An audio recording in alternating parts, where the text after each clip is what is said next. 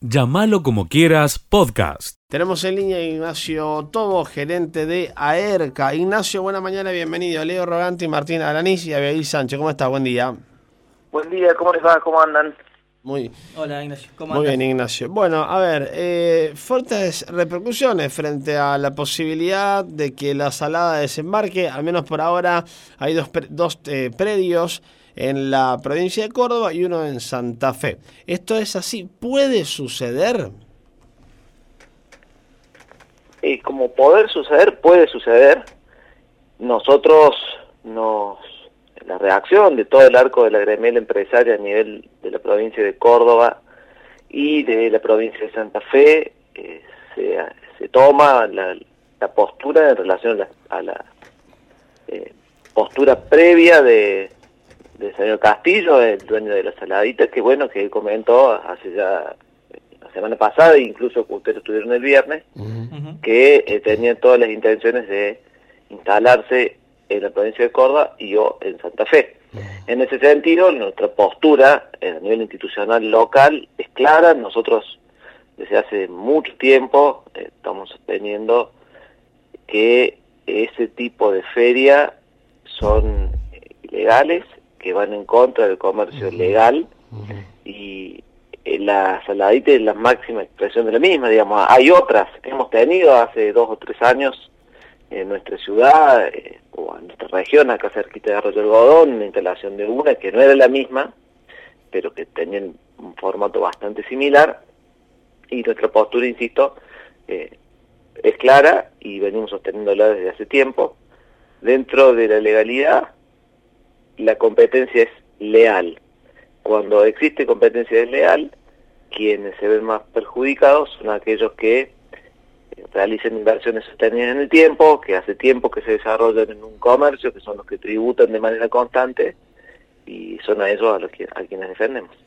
Ignacio, ¿cuáles son los principales argumentos ¿no? para sostener el rechazo? ¿Cuáles son los principales eh, ítems, para decirlo de alguna manera, puntos que ustedes dicen, bueno, esto no cumple, esto no cumple, esto no cumple, está en desventaja los comercios eh, locales respecto a este tipo de emprendimientos? ¿Cuáles son todas esas variables que, que analizan los empresarios? Competencia desleal en general, Martín, Sí. y dentro de lo que es la competencia desleal, la podemos subdividir en fraude marcario, de público conocimiento. Eh, cualquiera que haya alguna vez pasado por ahí saben que la mayoría de las prendas que están ahí no son originales.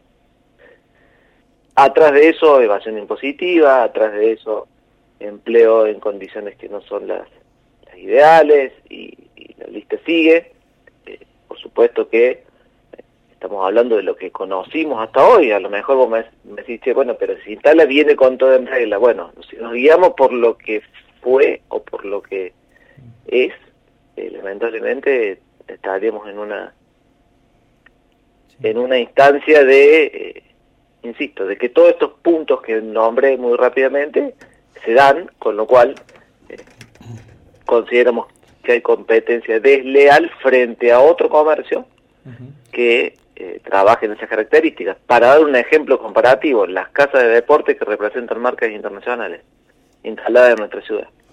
Ignacio, eh, Castillo el día viernes nos decía que hay, por ejemplo, jeans o pantalones de vestir que se pueden conseguir a 600 pesos allí en la salada y el mismo pantalón aquí en, en la ciudad o en, o en los comercios en general ¿no? De- del rubro a 6 mil pesos, tal vez el mismo pantalón, simplemente se le, ubica la, la marca. Esto es así, eh, justamente eh, es una situación para, para analizar este tema también, desde dónde llega la mercadería también a los negocios de aquí de, de- de la ciudad, ¿Qué, qué, qué información tienen ustedes respecto a eso, de dónde se compra ¿no? toda esta, esta mercadería que luego se vende en los comercios. Eh, Martín, en eso es difícil hacer un paralelismo concreto y real. Puede ocurrir algún caso en el cual un jean que se hace en determinada fábrica Sí. puede ver con una diferencia de precio a un comercio local del interior del país frente a una concentración en formato feria, en donde se compra y se vende de a miles, eh, con la cual la estructura de costo es menor, y sumado a eso, si toda la carga impositiva que dijimos en los puntos anteriores, vinculado al al concepto de fraude marcario, al concepto de aportes, al concepto de impuestos, no están dentro del costo, probablemente haya alguna diferencia. Eh, es un ejemplo que eh, el señor Castillo utiliza en, gran parte de sus argumentaciones. Entendemos, insisto, que puede haber algún caso, no es la mayoría, y acá entran en juego el, el concepto de la legalidad o no legalidad, más allá del precio. Ahora, Ignacio, eh, él dice que le da la oportunidad de que, bueno, la, la gente compra, alquile un, un puesto y eh, haga su expendio del producto que, que, sea. Si hay puntos que son eh, irregulares, como bien vos recién lo, lo mencionabas, ¿por qué asimismo, inclusive todavía dejamos y dejás la puerta abierta de que esto se pueda instalar en, en la provincia, sabiendo que eh, puede haber irregularidades dentro de la propuesta que él justamente propone para, para Córdoba. Porque, eh, como comenté recién, hemos tenido ejemplos de ferias de similares características instaladas en la, en la provincia y particularmente en nuestra región.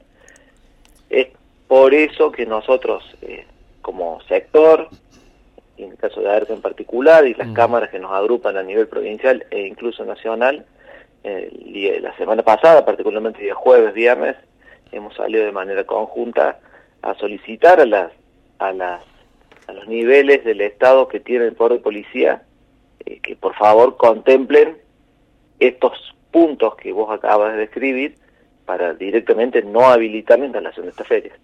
Ahora vos me decís, ¿por qué se da la posibilidad? porque en casos anteriores ha ocurrido y bueno, es ahí un poco lo que no entendemos como sector, eh, mm. porque se habilita algo que a las claras, tomando los puntos que inicialmente les, comentaba que consideramos a mm. competencia leal, se aprueba. Ignacio, eh, el, el, rey de la salada, eh, Jorge, mencionaba que quiere estar, bien lo decíamos recién, lo, remarcábamos, cerquita de la soja y cerquita de, entre medio de la soja y entre medio de las vacas, ¿no? Lejos de los centros urbanos. Lejos de, de las grandes urbes, ¿no? Haciendo referencia a que él no va a molestar absolutamente a nadie que quiera que, que vaya hacia el lugar. Ahora pregunto, a, a primeras impresiones de llegado a tu trabajo diario, el comerciante que por ahí también va a, Buenos Aires, a otros lugares, ¿está pensando, por ejemplo, en, llegarse a, ya sea Córdoba o en, o en inmediaciones de Santa Fe? Digo, para, para encontrar ahí un, un, doble mensaje, ¿no? Porque está el comerciante que se queja, porque le van a instalar algo a pocos kilómetros y apaga absolutamente todo, y está el que también va a aprovecharse de esto. ¿Cómo lo ves vos? Mm, mira, Martín, vuelvo al concepto inicial. En términos de oportunidad comercial, si lo que uno busca es precio, lo que uno busca en base de precios es obtener mayor rentabilidad, suponte que puede llegar a ocurrir que haya algún caso que busque esa oportunidad. En términos de concepto de negocio, en términos de concepto de legalidad, es donde está otro punto de vista es ilegal. Por ende, si ese formato es ilegal, por los puntos que acaba de describir anteriormente, bajo lo que se denomina la competencia desleal, eh, no hay más discusión. Tanto ellos como cualquier otro que lo haga por la legalidad, por perdón, por la ilegalidad. Eh, con lo cual es, incentivar, pedirles por favor, más que nada en la coyuntura en la cual estamos, a los distintos niveles del Estado que ejercen su poder de policía y controlen la legalidad del formato. Seguí escuchando lo mejor de llamarlo como quieras. Nos vamos a las calles. El móvil está en el lugar de los hechos. Marcelo Caro en Llamalo como quieras. Hola Marcelo querido, buena mañana, ¿cómo andamos? ¿Qué tal? ¿Cómo le va, Leo, Martín, Abigail? Buen día, buena mañana para todos. Un gusto, como siempre, de, saludarlos. Y buen día para la audiencia. ¿Cómo le va? Muy bien, amigo. Con un poquito de frío, bajó un poquito más la temperatura. Mañana fresquita. Contanos un poco cómo está la información policial, amigo. Bueno, con mucho, en realidad.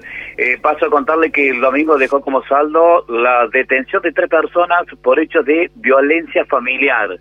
El primero de ellos ocurrió en la mañana cuando una mujer de 20 años fue detenida en una vivienda de Barrio de la Madrid por daño. La joven se encontraba en su en la casa de su pareja provocando serios daños en bienes muebles quedó a disposición de la fiscalía. Otro hecho de violencia de género en la jornada de ayer detuvieron a un hombre de 36 años, ya que momentos antes discutió con su pareja, una mujer de 26 años, a quien golpeó y le provocó lesiones de carácter leves. En tanto que anoche en Barrio Los Olmos, esto es en Villanueva, un hombre de 39 años fue detenido por amenazas calificadas, ya que amenazó de muerte a su madre, una mujer de 62 años. Por otra parte, durante la mañana de ayer, en Boulevard España y esquina Catamarca se produjo un accidente de tránsito entre un automóvil y una motocicleta. En el rodado menor se conducían dos jóvenes mujeres que terminaron internadas en el Hospital Regional Pasteur. Una de las ocupantes identificada como Diana Ferreira eh, se llevó la peor parte y terminó con graves lesiones que ponen en riesgo a su vida. Finalmente, en la tarde de ayer, personal de la comisaría de Villanueva detuvo a un joven de 20 años acusado de desobediencia a la autoridad cuando los efectivos lo quisieron identificar. Intentó escapar, según se informó en el parte policial, estaba realizando picadas sobre la ruta 2. Esto es lo más importante en materia de hechos policiales, Leo. Eh, lo más sorprendente es que no tenemos eh, detenciones por fiestas clandestinas o reuniones sociales, ¿vio? Sigue escuchando lo mejor de llamarlo como quieras. Franco, buena mañana. Martín Aranís, Abigail Sánchez, mi nombre es Leo Roganti. ¿Cómo estás? Gracias por recibirnos. Hola, buenos días. ¿Cómo están ustedes? ¿Todo bien? Muy bien, muy bien, muy bien. ¿eh?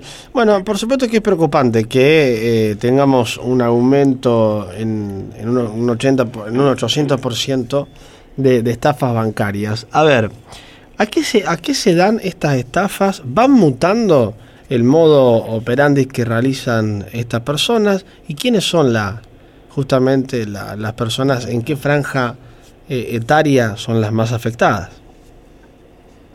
que va mutando no hay dudas. Eh, la verdad que durante la primera parte del 2020 estuvo como muy consolidada la modalidad de la creación de perfiles falsos en redes sociales, principalmente en Instagram, que se hacían pasar por, eh, por bancos y a partir de ahí se contactaban con las víctimas y les requerían los datos de home banking. Eso fue como una modalidad bastante caracterizada y que eh, estuvo impuesta durante mucho tiempo, durante el 2020. Aún hoy continúa, pero han aparecido nuevas formas. La franja etaria de las personas víctimas realmente no se puede fijar porque no es que no se pueda, es que hay de todas las edades. Eh, hay personas jóvenes, personas de mediana edad y adultos mayores, hay personas con formación universitaria y, personas que no, no, no distingue eh, la casuística que hemos eh, recogido desde la Fiscalía, eh, no, no distingue un tipo de víctima en particular porque no la hay. Ha caído gente de todas las edades y todas las formaciones. Fiscal, ¿cómo hacen estos estafadores, estos delincuentes para luego esconder el dinero? Porque uno cuando va a, un banco para abrir una cuenta le requieren eh, mucha información, ¿no? Y si ese dinero se transfiere a otra cuenta, eh, imagino que también está registrada, pero a, a, su vez luego se irá a otra cuenta. ¿Cómo se van moviendo justamente para no ser eh, interceptados por las investigaciones que el propio sistema financiero puede, puede hacer en torno a estos temas?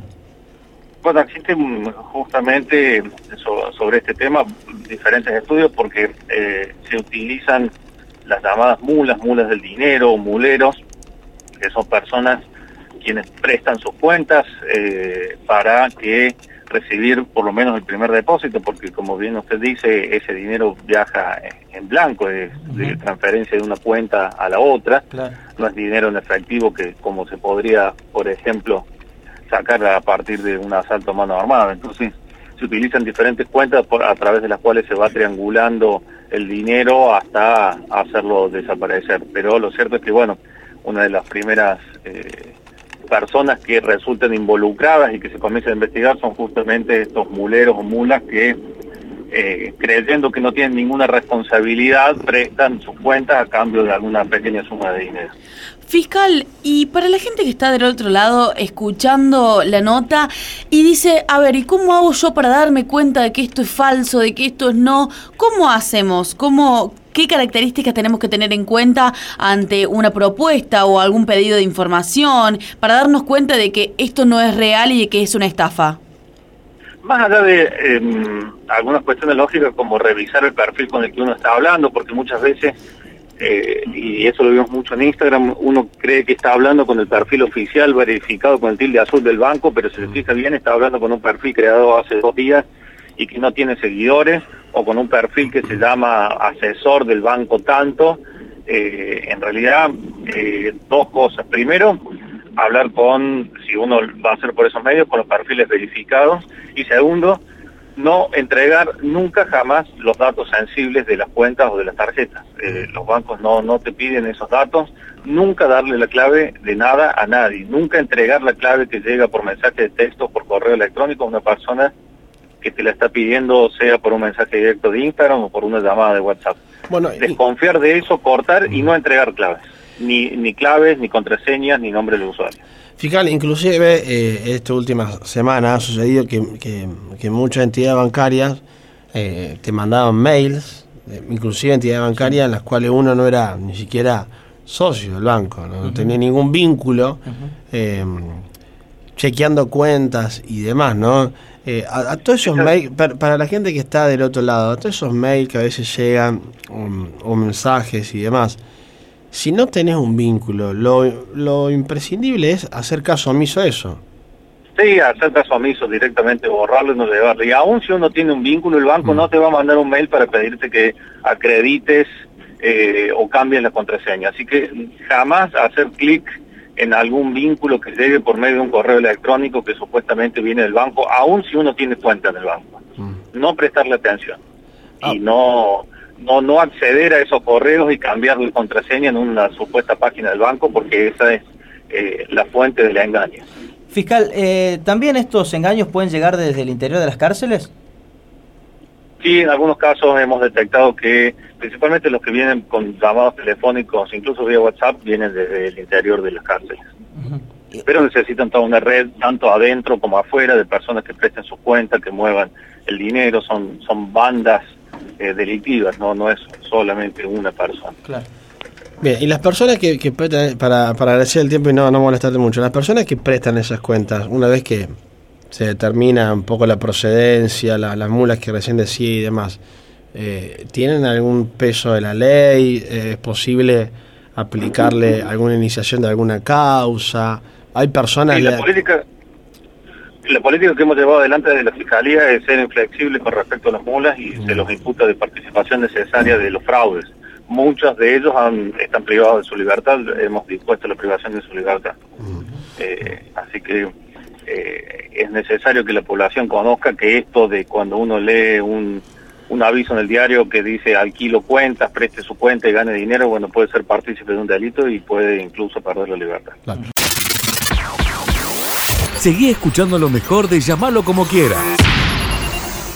Vamos a escuchar a, a Mónica Lazo, quien es la integrante de la Fundación Ciclo, que brinda este tipo de detalles aquí a Radio Villa María. Lo recibimos con todos los voluntarios y talleristas. Eh, en ese mismo acto nosotros salimos inscribiendo, porque una de las tareas nuestras es inscribir para las vacunas, así que hacemos los trámites de CIDI para todo el barrio y la inscripción de las vacunas COVID y bueno, y, coincidió también con la entrega de unos bolsones que hacemos, bolsones o son eh, ayuda eh, alimentaria de los chicos que como ahora no van a la fundación, los que lo que corresponde a la merienda se te entregamos todos los sábados.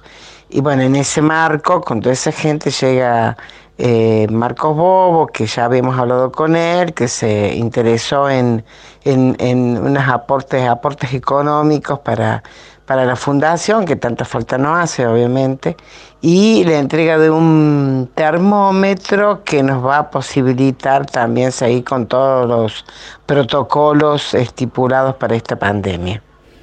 Bien, ahí está Mónica Lazo brindando estos detalles. Entonces la provincia fortalecido la tarea solidaria de la Fundación Ciclos, eh, que también hay cursos, de diferentes cursos se pintan allí en este, en este sector del barrio Roque Sáenz Peña. Eh. Llámalo como quieras, podcast.